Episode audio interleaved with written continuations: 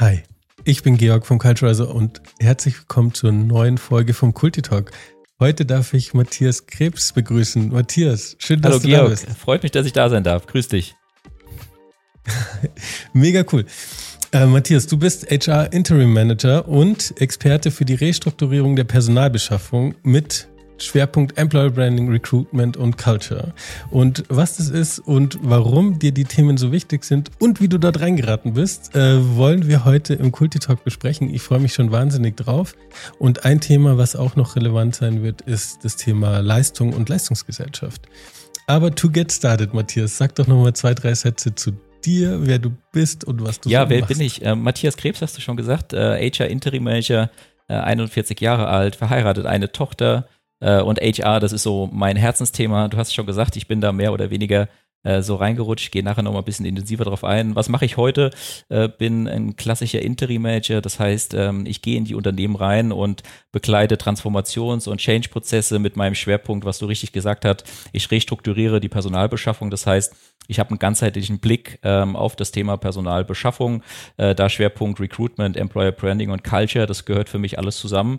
Äh, und letztendlich sorge ich dafür, dass die Unternehmen, äh, ich sag mal, saubere Prozesse, äh, gute Strategien im Zuge der, der Veränderung der Arbeitswelt haben. Und äh, das mache ich mit ganz, ganz viel Freude und Leidenschaft. Bin in, in speziellen Branchen unterwegs, komme aus der Baustoff- und aus der Werkzeugbranche, ein bisschen Maschinenbau und im Automotive-Bereich. Und da begleite ich letztendlich Unternehmen ähm, aus dem Mittelstand, aber auch im Konzernumfeld. Ähm, ja, das Thema HR äh, ich sag mal, ganz, ganz oben anzuhängen, weil HR ist für mich die aller, aller wichtigste Abteilung äh, in jedem äh, Unternehmen sozusagen äh, das Herzstück jedes Unternehmens. Das ja. Herzstück. Ja, das ist doch schön, das ist doch schön. Ähm, sehr, sehr cool, sehr, sehr spannend. Und ich finde die Branche auch eben mega spannend, wo du dich rein spezialisiert hast. Ähm, wie bist du denn da gelandet? Und was ist dein persönlicher Background? Weil man denkt ja, HR Interim Manager, das ist immer, also klingt so für manche vielleicht so ein bisschen Mhm. akademisch und so oder weißt du so. Und äh, du kommst ja eher selber auch aus Ja, dem Handwerk. Weil so. ich bin das Gegenteil von Ak Akademiker. Wie bin ich dort gelandet? ähm, vielleicht muss ich ein bisschen vorne anfangen, damit die, damit du und die, die Leute das auch verstehen. Äh, ich habe einen großen Traum gehabt in meinem Leben, Georg. Ähm, ich wollte Fußballprofi werden und ich habe immer den Ball bei uns im Garten gegen die Wand geschossen, auch gegen die weiße Wand. Die sah dann nachher sehr gesprenkelt aus und ich habe den Ball immer versucht zu fangen. Und jetzt weißt du und die Zuhörer wissen, dass ich Torwart war. Und äh, um das so ein bisschen abzukürzen, ich war schon in jungen Jahren im Nachwuchsleistungszentrum und habe immer in den, in den Auswahlen gespielt und wollte wirklich Profi werden. Und ich habe dafür alles getan, war nicht so gerne in der Schule. Äh, man hat mich eher abends auf dem Sportplatz irgendwo gefunden und äh, das war für mich eine, eine tolle Zeit. Und ähm, irgendwann kam dann halt der Moment, äh, wo ich dann auch äh, bei, bei einer Profimannschaft im Scouting war. Die haben dann leider gesagt, okay, mit 1,80 alles andere passt, aber mit 1,80 bist du leider etwas zu klein. Heute sieht das etwas anders aus. So ein Jan Sommer, der damals äh, in, bei den Bayern war, vorher bei Gladbach, der ist ja auch nur 1,81. Ja, damals wurde das halt noch so gesehen, du musst 1,90 groß sein. Und ähm, ja, dann ist für mich natürlich ein, ein großer Traum geplatzt. Ich habe dann noch ja bis zur Oberliga Fußball gespielt, ähm, habe das so nebenbei gemacht und äh, ich habe dann einmal im Leben auf meine Eltern gehört, aber schon viel, viel Jahre vorher. Äh, warum erzähle ich das? Äh, ich komme aus dem Handwerk tatsächlich. Ich habe mal Schreiner gelernt. Warum? Ich bin sehr stark bei meinem Opa aufgewachsen. Mein Opa ist mit mir immer in den Wald gegangen, hat mit mir Bäume gefällt und daraus haben wir wirklich, äh, ich sag mal, Tische, Stühle gebaut und ich habe dann Schreiner gelernt. Und für mich kam es dann zu einem einschneidenden Erlebnis, immer mittwochs äh, um die Mittagszeit ist immer der regionale Außendienst zu uns gekommen und das war für mich als junger Mann sehr beeindruckend. Warum? Das war ein braungebrannter junger Mann mit einem tollen Auto, frisch gewaschen, der kam zu uns in die Werkstatt rein und hat gesagt, Jungs, wie geht's euch? Alles gut und hat uns nebenbei ein paar Schrauben, ein paar Dübel, ein paar Werkzeuge verkauft und ist dann wieder gefahren. Und für mich war das, boah, das ist ja mega, sowas willst du auch.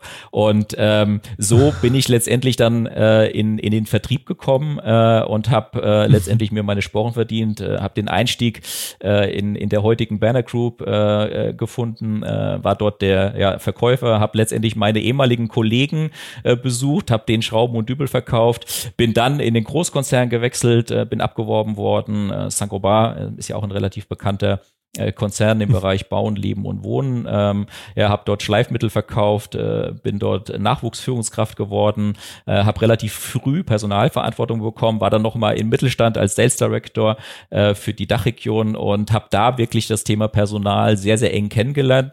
Warum sage ich das so ausführlich? Das war so für mich der Moment, wo ich gemerkt habe, das Produkt ist gar nicht mal so wichtig. Der Mensch macht den großen Unterschied. Also für mich Personal ist der Gamechanger.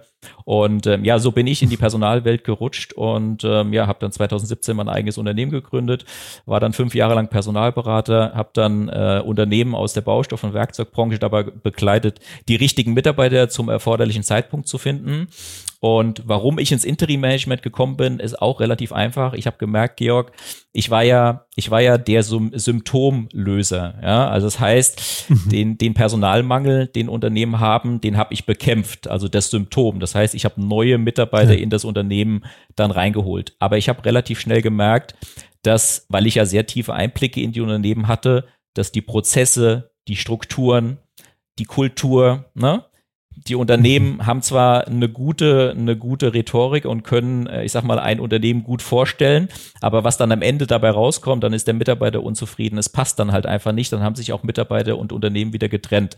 Und das war so mein Ansatz zu sagen, ich möchte in Zukunft nicht mehr die Symptome lösen, sondern ich möchte die Ursache möchte ich lösen, damit das mhm. Symptom gar nicht mehr entsteht oder nicht mehr so groß entsteht. Und so bin ich ins HR Interim Management gekommen und heute bin ich eigentlich ein strategischer Berater äh, und ein operativer Umsetzer und gehe in die Unternehmen rein und, und baue quasi auf der einen Seite Standorte auf, also wenn es darum geht, neue Standorte aufzubauen oder auf der anderen Seite eben mein Spezialthema, die Restrukturierung der Personalbeschaffung und dort mit dem 360-Grad-Blick, ne, und da ist na eben, um da wieder aufs Thema zu kommen, die Kultur natürlich eines der, der wichtigsten Themen. Und leider ist es so, dass die meisten Unternehmen leider eigentlich keine wirkliche Kultur haben oder entsprechend ähm, eine ne schwache Kultur, äh, dass die Mitarbeiter sich damit auch äh, nicht wohlfühlen. Ne? Heute ist ja ein großes Thema Sinnhaftigkeit. Kann ich mich damit identifizieren? Ja, das, das heißt, das Produkt ist für mich oder die Dienstleistung eher mal sekundär, sondern eher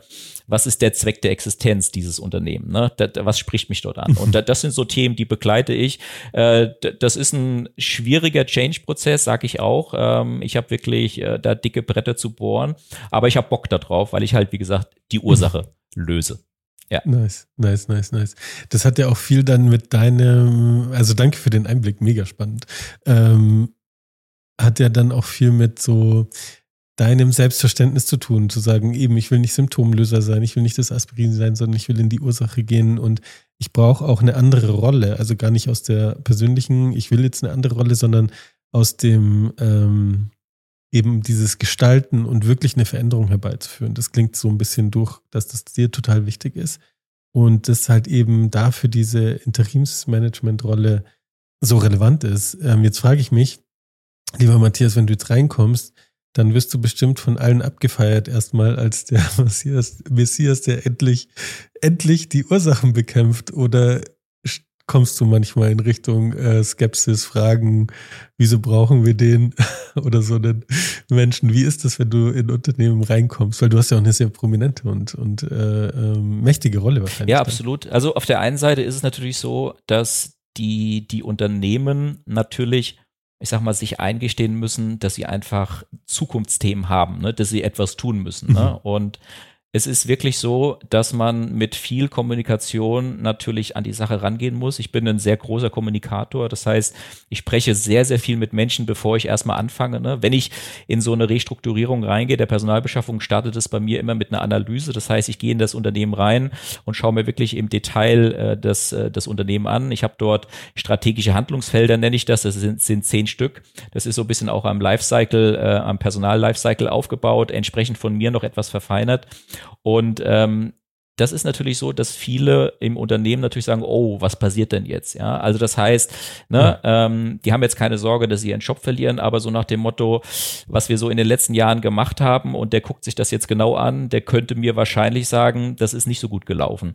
Und das ist auch eigentlich das, was meine Rolle ist. Meine Rolle ist wirklich eine, eine Verbesserung zu erzielen.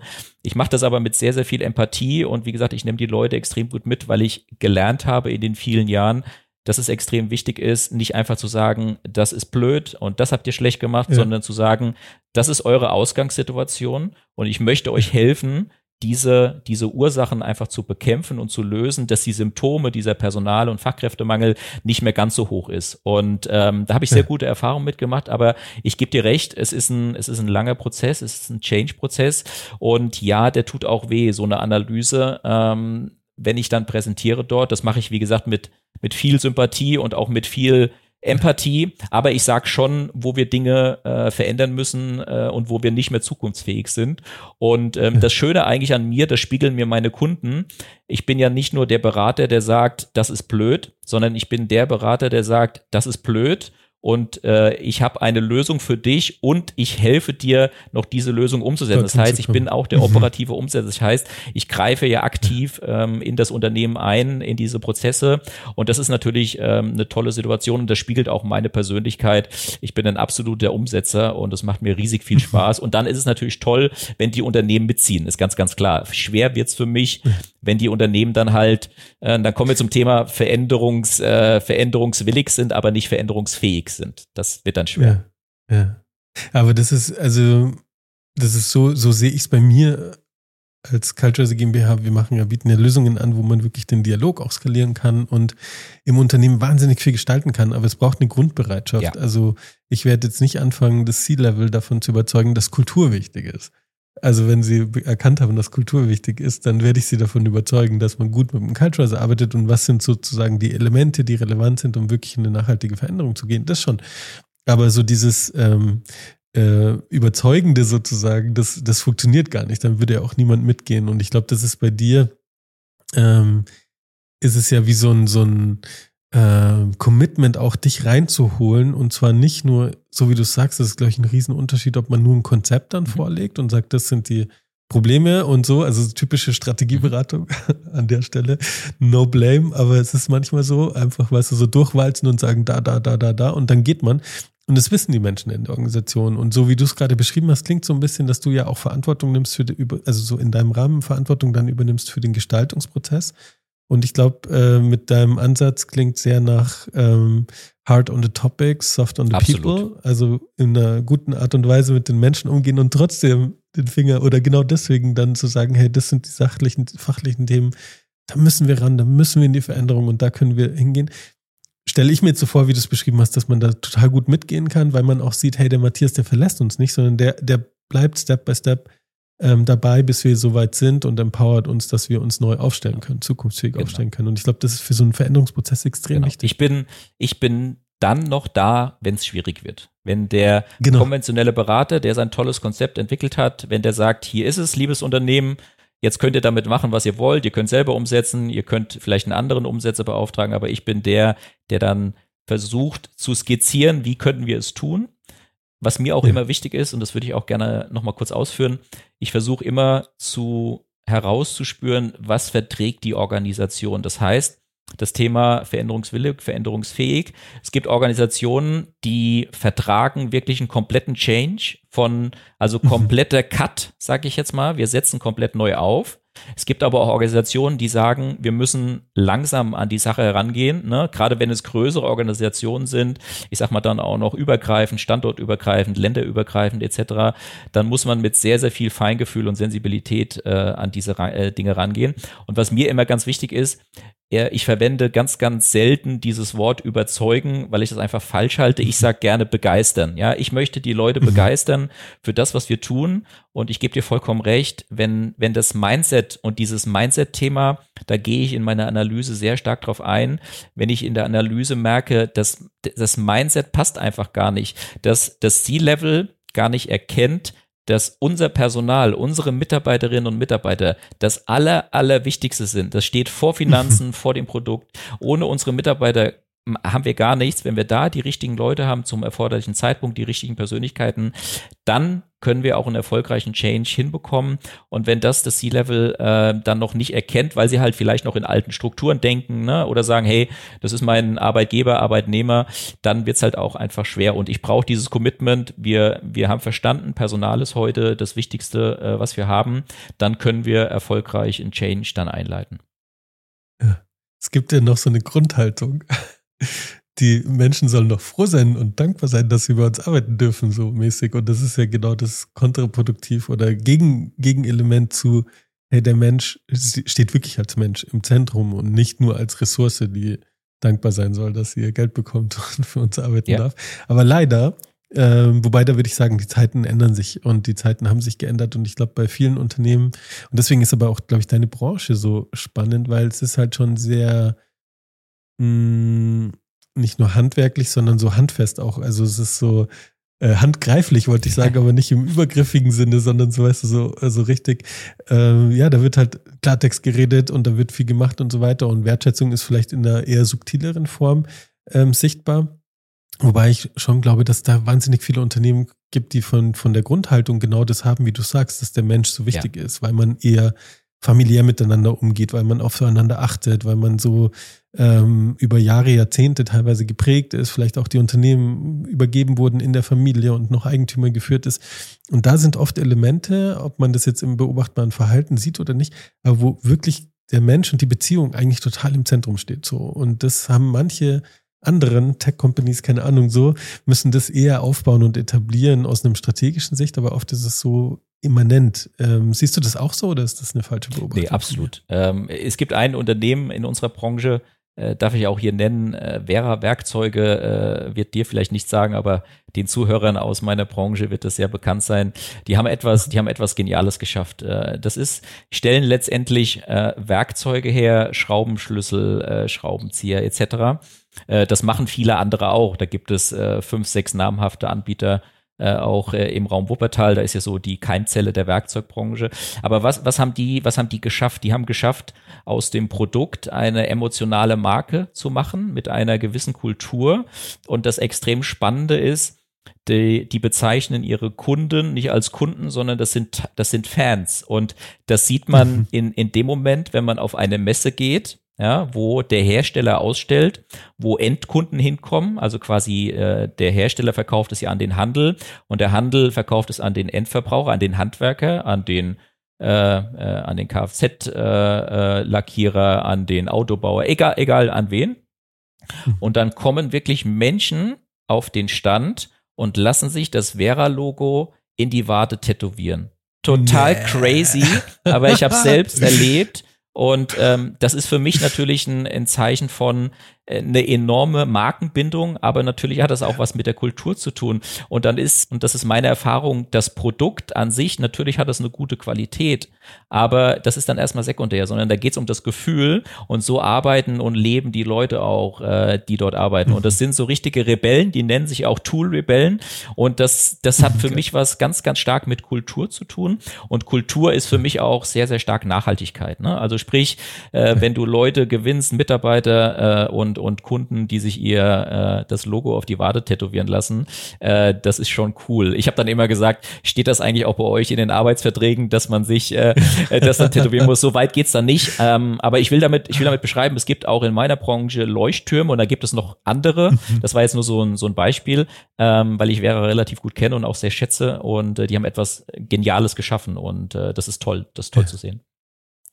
Ich glaube, KMUs und der Handwerk, Handwerk und insgesamt und also diese Branchen, wie du beschrieben hast, denen wird von außen betrachtet viel zu wenig zugetraut und zugemutet. Also da gibt es so viele äh, innovative Lösungen und ähm, auch New Work-Konstrukte sind dort mega geil etablierbar. Ein bisschen anders als jetzt, wenn du reiner Wissensarbeitender bist. Aber ähm, eben sowas, also so eine Culture of also eine, eine Fan-Client-Culture, Raving-Fan-Clients, haben wir sogar ein Modul zu, äh, wo es um Raving-Fan-Clients geht oder wie man mhm. das aufbauen kann. Und da ist ja genau die Haltung dahinter, wie sehen wir eigentlich den Kunden? Das ist eines der zentralsten mhm. Kulturfelder überhaupt. Mhm. Und da gibt's halt eben genau, und dieses, das sagt man so schnell, unsere Kunden sollten Fans sein, aber was machst du denn eigentlich? Genau. Dann musst du wirklich immer den Schritt weitergehen, immer weiter, weiter, weiter und musst ja auch eine intrinsische Begeisterung haben. Und wenn das dann endet in äh, Tattoos oder sonstigen Artefakte, die, die genutzt werden von, von Menschen, die das gar nicht müssten äh, und weiter weg sind, dann hat man einfach alles richtig gemacht. Das ist halt crazy Brand, aber dafür braucht es die entsprechende Culture.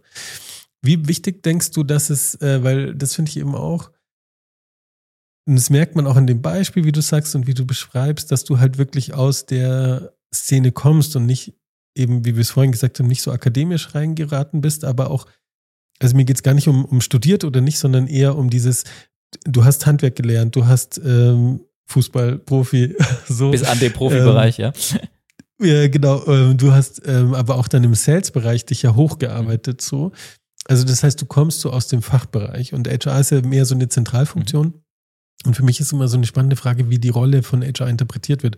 Und manchmal habe ich das Gefühl, HR tut sich keinen Gefallen, wenn es zu weit weg ist vom Business. Und da habe ich so das Gefühl, das ist für dich auch ganz zentral, dass du verstehst, worüber die Menschen sprechen und was die Menschen brauchen. Also, dass du auch diese andere Seite ähm, gut erfahren hast äh, und erlebt hast, wirklich. Würdest du auch sehen, dass das relevant ist für dich und für HR insgesamt? Ja, absolut. Ich hatte, ich hatte ja gesagt, Georg, HR ist für mich die, die allerwichtigste Abteilung. Und wenn man das jetzt mal völlig emotionslos betrachtet, wie wird denn heute immer noch, immer noch, nicht bei allen, aber sehr vielen HR wahrgenommen? Das sind äh, das notwendige Übel. Die schreiben nur ein paar Arbeitszeugnisse, ne? die tun ein bisschen Akten, die machen ein bisschen Paywall. Das ist halt einfach noch so das Thema für mich ist HR heute äh, Organisationsentwicklung, aktive. Und mhm. ich finde, HR verdient auch äh, den, ich sag mal so, den, den Respekt, äh, den er auch äh, letztendlich im Unternehmen hat. Das heißt, äh, HR ist für mich heute nicht mehr nur reagieren, sondern agieren. Also sprich, was muss ich denn heute tun, um die richtigen Mitarbeiter zu finden?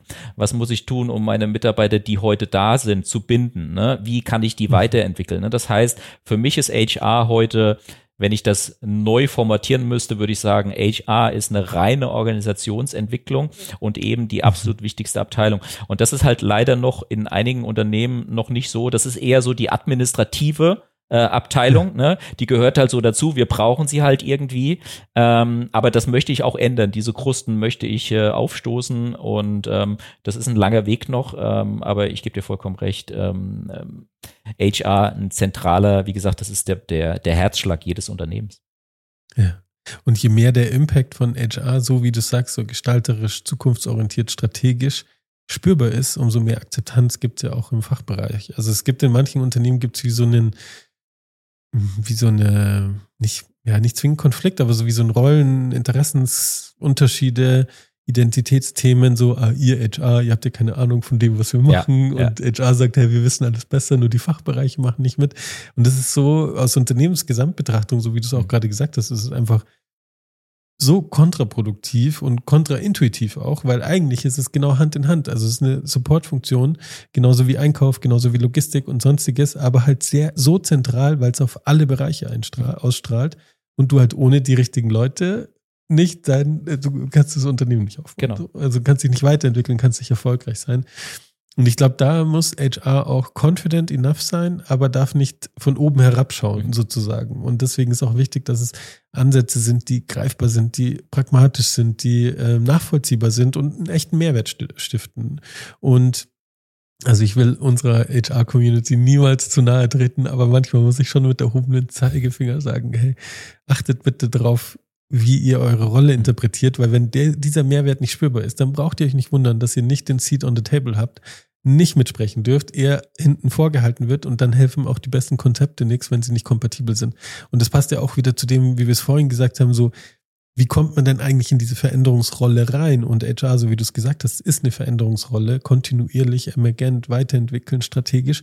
Und es geht nur, wenn man die inhaltlichen Punkte aufdeckt, aber auch Akzeptanz schafft und auch die bisherige, das bisherige wertschätzt. Und das heißt eben auch die unterschiedlichen Perspektiven äh, anzuerkennen und zu respektieren. Und dann geht sozusagen, kann man gemeinsam in die Richtung gehen und dann ist HR prozessbegleitend und nicht inhaltlich zu sehr bestimmend, wo es weitergeht. Genau. Eine Sache kann ich aus meiner Erfahrung noch sagen. Ich finde somit das größte Problem ist, dass HR diese, ähm, diese Akzeptanz und diese Wertschätzung einfach nicht genießt, weil sie in den seltensten Fällen im, im Board sitzen, also im Management Board. Das heißt, wenn du dir eine klassische Hierarchie oder eine Organisationsstruktur anguckst, dann hast du einen äh, Personalleiter, einen HR Director und in acht von zehn Fällen, speziell in meiner Branche, äh, sitzen die oder sind die nicht Mitglied der Geschäftsführung. Ja, und mhm. das ist natürlich dann ein Thema, ähm, dann hat es ein Personalleiter natürlich auch sehr, sehr schwer, so Zukunftsthemen wie Culture, Employer Branding, da muss halt einfach auch äh, das Management Board das Commitment machen, wir gehen dort mit, ja, also das ist richtig und das wollen wir. Und wenn man dann, äh, ich habe einen Kunden, äh, den ich äh, jetzt schon lange begleite, da sitzt der HR Director, das ist mein Ansprechpartner im Lead, der sitzt, äh, der ist Mitglied der Geschäftsführung und mit dem, mhm.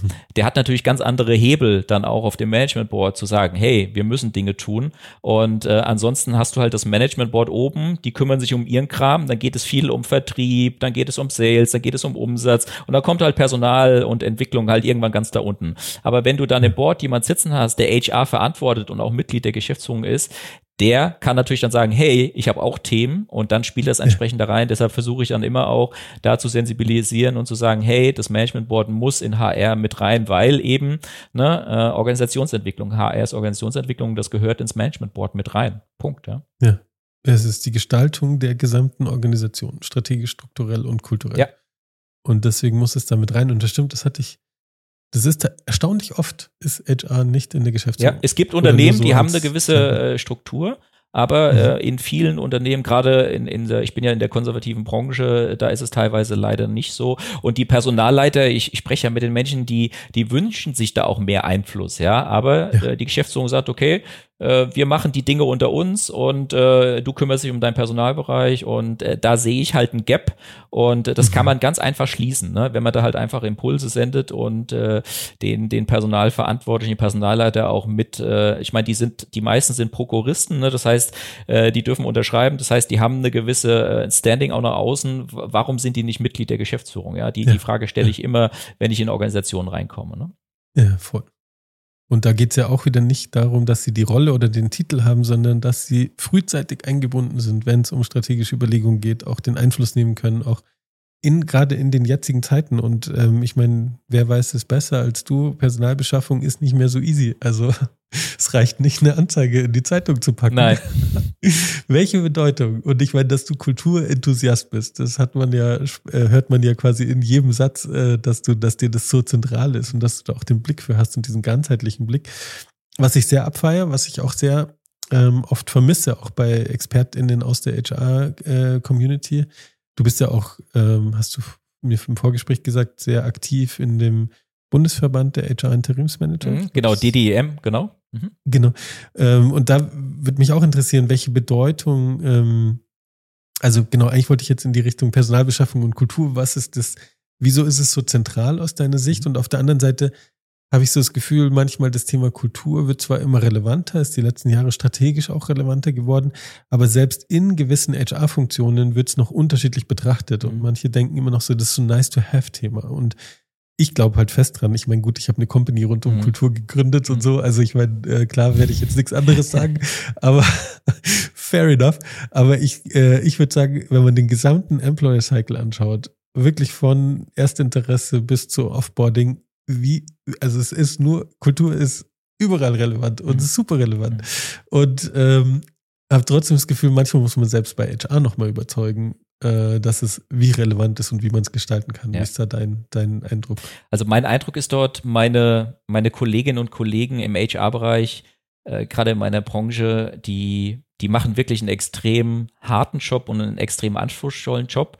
Und ich habe mit vielen HR-Lern gesprochen und die sagen dann immer wieder, Matthias, das, was du sagst, ist genau richtig, aber Dafür haben wir im Moment gerade keine Zeit. Ich habe andere Themen. Ich habe das und das und das. Das heißt, das ist für mich wieder dieses äh, reagieren und agieren. Ja, das heißt, meine, mein Eindruck ist, HR ist heute so aufgestellt, Klammer auf, weil sie auch von der Ressource her sehr begrenzt ist. Ne? Ich habe äh, Abteilungen, größere Unternehmen, das sind drei, vier Leute, ne? also kleine, mhm. äh, die müssen relativ viel machen, die machen Paywall, die, also die machen alles zusammen, die machen Recruiting nebenbei, die machen Personalentwicklung nebenbei, aber das funktioniert halt einfach nicht. Das heißt, HR braucht halt einfach auch den Raum ähm, und die Luft, Dinge zu entwickeln. Und äh, wem, wem erzähle ich das? Äh, das weißt du viel besser als ich.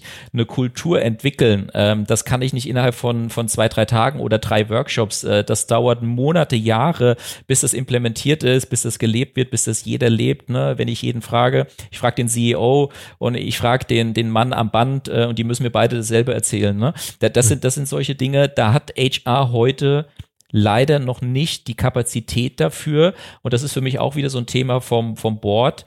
Ähm, es wird halt einfach da auch nicht drauf geachtet, auch die Dinge dann freizustellen. Und das ist dann ein Stück weit meine Aufgabe. Ich komme dann als Interimer rein, ich bin frei von den Gedanken, ich kann mich dann um diese Themen kümmern. Also das ist dann so mein, äh, meine Spielwiese sozusagen. Aber es ist für mich halt ein großes Thema. Ähm, es herrscht einfach nicht die Zeit dafür, das zu tun. Warum? Ist auch für mich relativ klar der Schmerzpunkt ist, glaube ich, immer noch nicht hoch genug. Es ist ein Personalmangel. Viele Leute haben wirklich einen enormen Fachkräftemangel, auch einen Führungskräftemangel, muss man auch dazu sagen. Nicht nur Fachkräfte, sondern die Führungskräfte fehlen teilweise auch. Aber es geht trotzdem irgendwie, Georg. Irgendwie kriegt man einen Mitarbeiter und, und irgendwie funktioniert es und irgendwie ja. kriegt man auch eine Teilzeitstelle, äh, die macht dann trotzdem eine Arbeit von der Vollzeitstelle mit. Irgendwie klappt es noch, aber meine feste Überzeugung ist, die Unternehmen, die heute aktiv in New Work, in Strategien, Prozesse entwickeln, äh, wenn die das in den nächsten drei, vier Jahren richtig gut machen, die werden einen sehr, sehr großen Vorsprung haben gegenüber den Unternehmen, die heute sagen, ah ja, irgendwie geht's ja ähm, und wie gesagt, nur die Symptome bekämpfen nicht die Ursache, ähm, aber die werden es dann am Ende schwer haben, weil wie gesagt, eine Kultur aufzubauen, wem erzähle ich das, dauert sehr, sehr lange. Ne? Dauert lang und muss genauso, wie du es gesagt hast, darf nicht so on top passieren. Mhm darf nicht so nebenher passieren, darf nicht kurz gedacht werden, sondern und das ist eigentlich für mich ist Kulturentwicklung einfach eigentlich ein Problem, äh, dass es noch als Projekt gesehen wird. Mhm. Also an manchen Stellen. Und nicht als Prozess, als genauso immanenter Prozess des Unternehmens, der Unternehmensgestaltung, genauso wie du halt Finance nicht nur äh, Projekt mal machst, sondern mhm. ein paar Projekte, um Finance, Finance neu aufzubauen, sondern aber es ist ongoing, es ist ein Teil der DNA, es ist ein Teil des Unternehmens und ohne das funktioniert es nicht. Genauso funktioniert es ohne äh, Kulturentwicklung nicht. Und wenn man das weiterdenkt, also fair enough, du hast die HR-Szene gerade nochmal sehr in Schutz genommen. habe ich, äh, habe ich. Äh, Verbindlichkeit, äh, Prioritäten und so weiter. Also finde ich, finde ich super. Wie gesagt, ich liebe die HR-Szene. Ich sehe mich ja auch als Teil der HR-Bubble. Aber, aber an der Stelle ein deutliches Aber, kein wertschätzendes Und, sondern ein Aber. Aber es ist auch die Frage, wie man die Rolle interpretiert. Mhm. Weil die Verantwortung für die Gestaltung der Kultur muss nicht bei HR liegen. Und ich muss nicht einen Workshop nach dem anderen ballern. Mhm. Ich muss dafür sorgen, und das kann ich, egal wie mein Setup ist, ich kann dafür sorgen, dass eben die Geschäftsführung, wie wir es gerade besprochen haben, dass die Führungskräfte in die Verantwortung gehen und sagen, Kultur ist kein nice to have, es ist kein schöner Wohnenprojekt. Wenn wir mal Zeit und Geld und Ressourcen haben, dann machen wir das. Sondern genauso wie du sagst, es ist strategisch, es ist der Wettbewerbsfaktor von heute und noch mehr von morgen, übermorgen. Mhm. Und wenn wir da nicht dran sind, und das, aus der Verantwortung darf HR nicht raus. Also da, da muss äh, gekämpft werden dafür, da muss überzeugt ja. werden. Also das, was wir vorhin gesagt haben, ich würde jetzt keinen C-Level davon überzeugen, dass Kultur wichtig ist, aber von dem internen HR-Verantwortlichen erwarte ich das, weil ja. das ist deren oder dessen Verantwortung, um HR und das Unternehmen wirklich strategisch weiterzuentwickeln. Er macht sein dann, Leben dann damit einfacher, wenn ich das einwerfen darf, ja, ne? Weil ja. der HRler kämpft ja mit, mit auch Employer Branding, das spielt ja alles damit rein und Kultur, ne? Und dann habe ich halt einfach nicht mehr die Themen nach dem Motto, was ist denn eure Identität, ne? Das heißt, wenn, wenn HR dann, wie gesagt, nicht überzeugen, sondern den C-Level begeistert dafür, dass er sagt, hey, dann haben wir auch andere Themen, dann können wir uns auch wieder um andere Themen kümmern, nicht nur um, ich muss den nächsten Mitarbeiter äh, dann finden, ne? Ich habe eine hohe Fluktuation, wir haben eine hohe Krankenquote.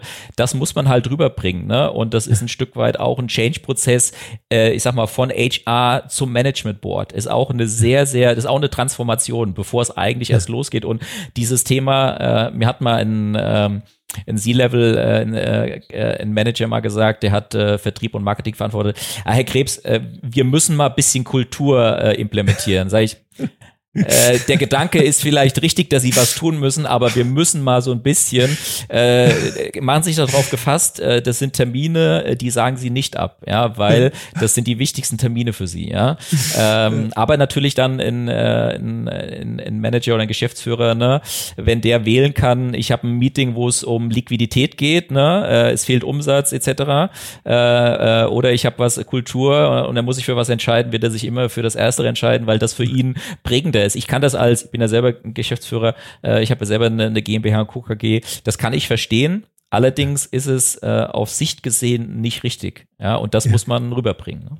Und es ist nie der eine Termin. Ja. Yeah. Es ist ja. nie der eine Termin, wo man sagt, okay, jetzt müssen wir gerade das Unternehmen retten und auf den Cashflow schauen oder keine Ahnung. Sondern es ist immer die Frage der insgesamt der Priorität. Also deswegen ist so, das kann ich immer sagen, ja, ich habe andere Dinge zu tun, ich kann jetzt nicht zu einem Kulturworkshop oder kann mir da die Zeit nicht nehmen oder so. Aber das ist eine lame Excuse. Also das ist, äh, da müssen wir, da müssen wir mehr Verbindlichkeit rein, äh, reinholen. Weil für die anderen Sachen macht man, nimmt man sich auch die Zeit. Und wenn strategisch relevant ist und die Priorität hat, dann ist es, dann findet man den Slot. So. Und das ist ein Unterschied, ob ich sage, ich habe jetzt einen Termin, der kollidiert, oder ich finde nicht die Zeit in den nächsten fünf Wochen mal zum Thema Kultur äh, mit dir zu sprechen oder das zu gestalten oder zu planen. Und das darf es nicht sein. Hm, ich habe manchmal den Eindruck, es gibt ja so drei grundsätzliche Auslöser für Veränderung und Kulturentwicklung ist natürlich auch eine Veränderung. Und es gibt ja eben ähm, den Leidensdruck. Mhm ich spüre unmittelbar, ich muss was machen und sonst geht's nicht so. Das ist ja in so einer Reorganisation, wo du äh, gesagt hast, wo du auch viel unterwegs bist. Da die, das kommt ja nicht aus äh, aus einer Sweet Spot Situation, sondern das ist da ist ja meistens schon Leidensdruck vorhanden so. Turnaround-mäßig so. Da ist dann, da redet man nicht mehr lang drüber, warum müssen wir uns verändern, sondern da geht man in die Veränderung. Aber es ist nicht so nice vom Vibe her. Also es mhm. ist ja oft mit einer negativen Energie ja. eher hinterherlaufend und so. Das, ähm, das andere äh, Extrem wäre ja die, die, eine Vision zu gestalten und eine Vision zu folgen, was total positiv ist von der Energie, was aber so vom Commitment zum Starten oftmals schwierig ist, weil es halt eine Vision ist und weil der Leidensdruck noch nicht da ist. Und dazwischen ist die Einsicht. Und die Einsicht heißt, ah, wir haben rational verstanden, dass wir uns verändern müssen und dass wir in the long run einen Leidensdruck verspüren werden, wenn wir nichts machen. Aber es fühlt sich noch nicht so unmittelbar an mhm. und es ist noch nicht so geil visionär aufgeladen wie eine gute Vision. So. Mhm. Und deswegen ist meine These, dass oft ist so stuck in the middle, also dass diese Einsicht da ist, aber die reicht nicht, um Commitment wirklich reinzugehen. Und deswegen muss man entweder warten auf Leidensdruck oder Leidensdruck erhöhen oder halt an der Vision arbeiten. Hast du, äh, passt es zu deiner Erfahrung oder ist das eine? Ja, absolut. Das ist ja das, was ich, das ist das, was ich gemeint habe, Georg. Äh, der, der Schmerz ist noch nicht hoch genug, ja, der mhm. Schmerz ist einfach noch nicht hoch genug. Und äh, du hast ein wichtiges Thema angesprochen, äh, Visionen, ne? Vision, Mission, Unternehmensleitbild, das sind für viele Unternehmen teilweise noch äh, keine Fremdwörter, aber denen fällt das schwer, ne? zu fragen, hey, was ist denn euer Zweck der Existenz? Ich kann sagen, ich verkaufe heute Dachziegel, ne? Ne? Ich kann aber auch sagen, ich sorge dafür, dass Menschen nicht im Nassen sitzen, dass wir ein Dach über dem Kopf haben. Ja, das ist eine emotionale, äh, aufgeladene Storyline, die natürlich für Menschen viel, viel näher ist und heute geht es um sinnerfüllte Themen. Ähm, da kann man jetzt sagen, das ist vielleicht schön geredet. Ja, am Ende ist es Dachziegel verkaufen, aber es kommt auf die Vision drauf an, auf die Mission, warum tue ich etwas, was ist der Zweck meiner Existenz des Unternehmens und äh, ich glaube, dann kann man erst eine Kultur überhaupt entwickeln. Das heißt, äh, man muss auch so ein bisschen Thema Vision, Mission sich angucken und ich habe auch die Erfahrung gemacht, das hängt sehr, sehr oft äh, an der Wand.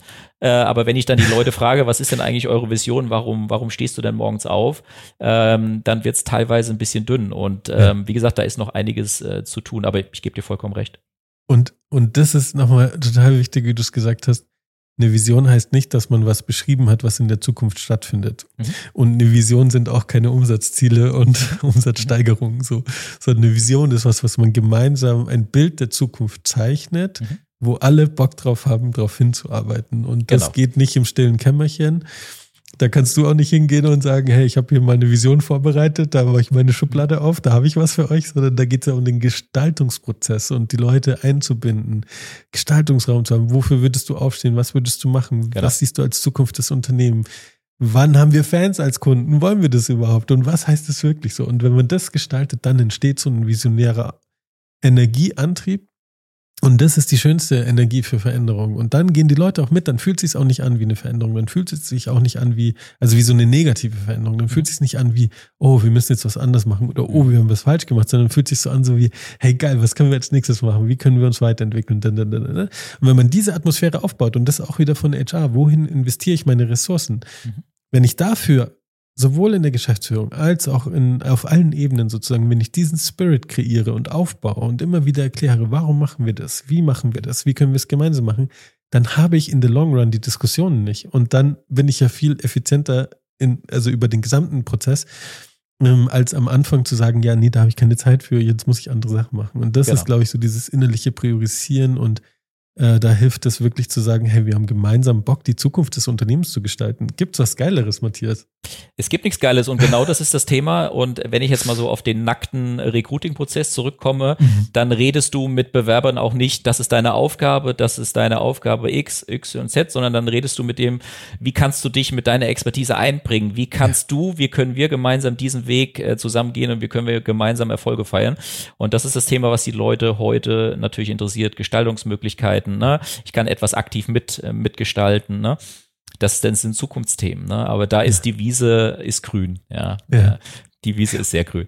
Und, und das ist ja auch der Teil der Kultur. Also ich will nicht als Bewerbender wissen sozusagen, ah, da gibt es ein Buzzword Eigenverantwortung, sondern ah, wie wird das denn gelebt? Wie kann ich das machen? Kann ich mich einbringen? Passt es zu dem, wie ich gern arbeiten würde? Und deswegen so auch nicht nur den Kontext zu kreieren, sondern auch vielleicht, also ganz fair sagen, hey, wir arbeiten dran, um das weiterzuentwickeln, da kannst du ein Teil von sein. Aber wir sind noch nicht, also es ist nicht schwarz-weiß, es ist nicht, wir sind noch nicht ideal und brillant oder so, sondern wirklich so offen ansprechen. Aber die Kultur ist ja das, was der Mensch jeden Tag erlebt, der dafür sorgt, ob man innovativ sein kann, ob man produktiv sein kann, ob man sich loyal zum Unternehmen führt. Also all diese Elemente, die so zentral sind fürs Unternehmen, aber auch für den Einzelnen. Und umso wichtiger ist kontinuierlich auch in der Kultur zu arbeiten. Und ich habe manchmal das Gefühl, die Unternehmen kommen in so eine Rolle, wo sie dann sagen, naja, okay, jetzt müssen wir Employer Branding machen. Also wir müssen eine nice Kultur darstellen, anstatt zu sagen, hey, lass uns auf einen Prozess gehen, authentisch dass jeder sagen kann, der gefragt wird, hey, wir sind genau auf dem Weg zu dieser Vision, wir sind noch nicht dort oder wir sind, aber wir haben geile Schritte gemacht. Und das wäre dann das beste Employer Branding, was ich finde. Absolut. Weil kein Bewerbender wird doch sagen, ich suche jetzt das Unternehmen mit der perfekten Kultur, sondern es sucht was, was, wo die Kultur in Bewegung ist, wo das Thema wichtig ist und wo ein Environment, ein Kontext geschaffen wird, wo man sich gut aufgehoben fühlt und gut arbeiten kann. Ja. Und äh, das idealerweise noch mit Sinn und Spaß. Genau, ich kann, ich kann für jedes Unternehmen äh, ein tolles Employer Branding aufsetzen, eine Strategie, dass man wahrgenommen wird. Das ist alles technisch und designtechnisch völlig einfach. Aber für mich entsteht Employer Branding eigentlich aus einer Kultur heraus. Das heißt, das Employer Branding entsteht aus der gelebten Kultur heraus und dann brauchst du nur noch ein paar Feinheiten, ne, die du dann entsprechend äh, anteaserst und äh, das ist ja das, was die Unternehmen oder die, besser gesagt, die, die Kandidaten natürlich sehen. Die sehen im ersten Moment ein Employer Brand, aber es ist doch viel schöner, wenn ein Kandidat äh, zu uns kommt und sagt, Mensch, ich habe das und das von euch erfahren, ich habe von dem Kollegen gehört, wie er arbeitet, das gefällt mir. Das ist ja Kultur ja. und dann ist quasi das Employer Branding nur nochmal das Absichern, ne, dass es äh, auch visuell dargestellt Umfeld ist. Und deshalb ist für mich halt auch Kultur, ich sag mal so, das, das Erste, was eigentlich zu, zu tun ist. Und darauf baut das Employer Branding auf. Und dann kommt wirklich, wie können wir äh, die Mitarbeiter beschaffen, wie entwickeln wir sie weiter, etc. Also es baut äh, für mich nacheinander auf und das eine ergibt sich auch aus dem anderen ein Stück weit. Voll, voll. Und bis hin zur Frage, die ab jetzt immer gestellt werden muss, wer den Kulti Talk gehört hat, sag mal, hast du das Logo vom Unternehmen auf der Wade tätowiert? Und wenn nicht, wo hast du es dann hin tätowiert? Und dann siehst du, dass das wirklich eine Employer Brand ist. Aber das war jetzt. Äh das ist jetzt ein extrem, es, mit Vera war ein Extrembeispiel, aber ich, wie gesagt, ich kenne das Unternehmen gut. Ähm, äh, ich kenne auch den, den Ralf Tisun, äh, das ist mit derjenige, der ist der Vertrieb äh, und Marketing Director. Ja ähm, der, der macht viele Jahre so einen tollen Job. Also wenn er zuhört, äh, Ralf, äh, sei gegrüßt. Ist genau. keine Werbung, aber Grüße das ist wirklich ein, äh, ein, ein, ganz, ganz tolles Unternehmen, toller ja. Typ auch. Und ähm, der Einstellungsprozess läuft auch so. Ne? Die suchen, die suchen Persönlichkeiten und das ist äh, extrem spannend. Ja, ja das glaube ich. Das, das sowas funktioniert nur, wenn es wirklich 100% in der DNA verankert ist. Das funktioniert ja. nicht als Marketingstand oder so. Ja. Ähm, und, und an der Stelle auch nochmal, also ich will das jetzt überhaupt nicht, also ich finde das so eine geile Symbolik für, hey, wenn du das schaffst, dann hast du es wirklich, das ist so wie so der Endgegner, Endlevel. Absolut. Aber alles dazwischen ist auch schon geil. Also ähm, es gibt zum Beispiel ein sehr, sehr großes äh, magentafarbenes äh, Kommunikationsunternehmen in Deutschland. Mhm. Und äh, die haben zum Beispiel ähm, Schuhe rausgebracht, ähm, also so Adidas Sneaker, glaube ich, keine Werbung, mhm. äh, mit dem Magenta-Farben und äh, Telekom und die Mitarbeitenden standen dort Schlange, um dieses äh, diese, diese Schuhe zu kaufen. Und wo ich mir auch dachte, das ist auch so ein Symbol dafür. Und das ist, das machst du nicht nur, weil es nice ausschaut, sondern das machst du, weil du dich halt mit dem Unternehmen identifizierst und weil du ähm, ja Bock hast, dort zu arbeiten und das auch zu repräsentieren, so mäßig. Absolut. Und deswegen, egal ob es jetzt ein Tattoo ist, ein Sneaker oder auch nur, weil die Menschen drüber sprechen und begeistert drüber reden, auch wenn sie nicht müssten. Das sind die Indikatoren, dann bist du auf einem guten Weg, was die Kultur angeht und was das Employer Branding angeht. Und dann äh, hat das natürlich auch die Effekte in Richtung Personalbeschaffung, wie du es gesagt hast. Matthias, die Zeit vergeht wie im Fluge. Ich würde aber gern ein Thema noch ganz kurz adressieren. Vielleicht schaffen wir das in einem kurzen Take. Gerne. Ähm, und zwar haben wir beide schon so ein bisschen im Vorgespräch uns geoutet, also nicht öffentlich, aber noch ähm, unter vier Augen, dass wir so aus einer Gesellschaft kommen oder eine, aus einer Generation kommen, wo Leistung extrem wichtig ist, Arbeit extrem wichtig ist. Wir haben beide äh, also ich kann es für mich sagen, ich liebe es zu arbeiten. Ich, ich habe auch kein Problem damit, viel zu arbeiten. Und äh, bei dir ist es ja auch, du warst ein Leistungssportler und also du bist sehr, sehr leistungsorientiert. Was machen so alte weiße Männer wie wir in einem Kontext, in einer Situation, wo es gerade sehr viel um Achtsamkeit geht, sehr viel um ähm, mach dich nicht kaputt für den Job, sondern äh, so arbeite lieber ein bisschen weniger und mach andere Sachen. Und äh, das ist jetzt, wie gesagt, gar nicht despektierlich gemeint, aber mhm. den Konflikt, den spüren wir, glaube ich, beide in uns ein bisschen. Was, was ist dein Take dazu? Ja, also mein Take dazu ist, ich habe gelernt, meine Erwartungen, also meine eigenen Erwartungen ein bisschen runterzuschrauben, weil ich wurde immer von meinen Erwartungen enttäuscht. Ne? Ich habe, mhm. ich führe natürlich auch noch sehr, sehr viele Bewerbungsgespräche und äh, das Recruiting, das Operative ist natürlich auch ein Teil meiner Arbeit als HR Interim Manager und ich habe dann immer die Erwartung gehabt, äh, ein Kandidat, äh, wenn man den wirklich positiv angezündet hat und der ist begeistert und der dann sagt, ah ja, aber äh, so acht Stunden, dann äh, will ich auch mal den Hammer fallen lassen. Und äh, ich bin jemand, der 16 Stunden arbeitet und noch Spaß dabei hat und äh, noch mehr Energie geladen ist und dann erstmal drei Stunden braucht, damit er überhaupt einschlafen kann. Ne? Ähm, also ich habe da gemerkt, ich muss da von meinen einigen Erwartungen runterkommen, weil die Haltung zur Arbeit an sich etwas sich verändert hat. Ja, ist für mich aber auch ein Thema. Ich sage ganz deutlich, ähm, auch da können Unternehmen einiges tun, wenn sie eben Dinge wie Kultur vorantreiben, weil die Menschen, die mir gegenüber sitzen, die relativ jung sind, die suchen sinnstiftende Tätigkeiten, die wollen tendenziell nicht so viel arbeiten wie wir, also die sind mit Sicherheit kein Workaholic, ja, die werden kein, äh, kein Burnout bekommen, weil sie viel arbeiten, die suchen eine sinnstiftende Arbeit, wo Kultur für mich ganz wichtig ist. Und ich bin auch der Meinung, ich kann jetzt heute 16 Stunden arbeiten und kann mein Tagesziel erreichen.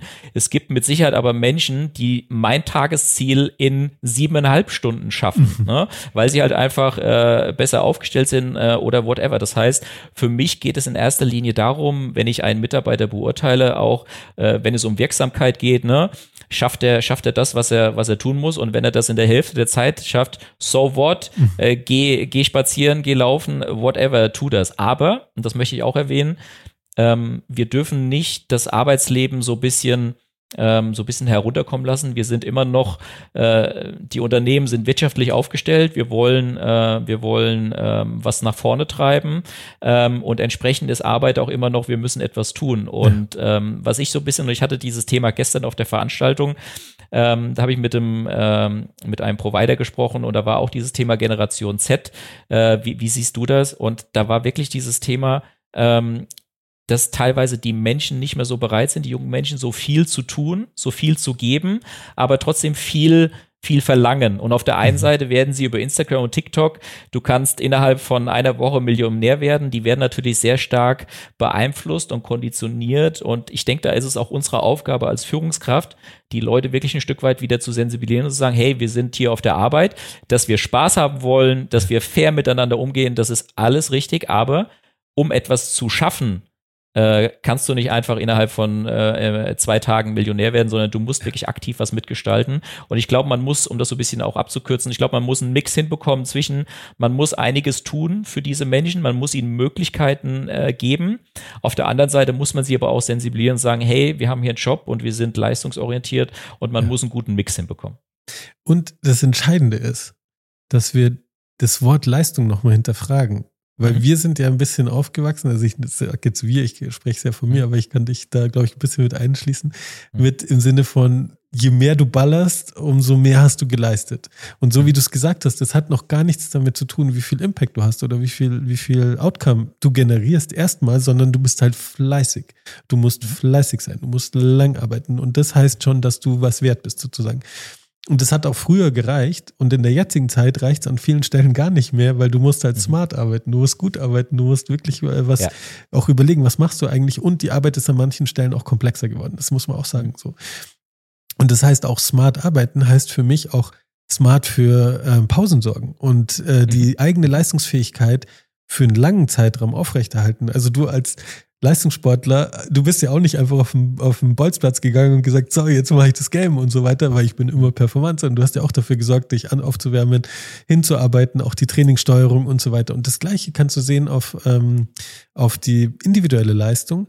Und ich glaube, es gibt diese Extremfälle von neuer Generation, die einfach keinen Bock haben, viel zu machen und denken, ja, schau mal, Instagram geht doch und so. Mhm. Also die da ein bisschen geblendet sind. Aber ich glaube, der Großteil ist nur sehr viel sorgsamer mit der eigenen Ressource. So. Mhm. Und wenn man das wieder übereinander legt, dann ist es wieder eine individuelle Entscheidung. Arbeitest du sechs Stunden, 16 Stunden oder irgendwas dazwischen oder vier Stunden? Ähm, kommt ja auch auf die Lebenssituation an. Aber wir dürfen nicht verwechseln, und das hast du ziemlich gut gesagt, nur weil du halt über zehn Stunden arbeitest, bist du nicht höher leistend als jemand anders, der äh, weniger arbeitet oder sagt, ich arbeite maximal sechs Stunden am Tag so.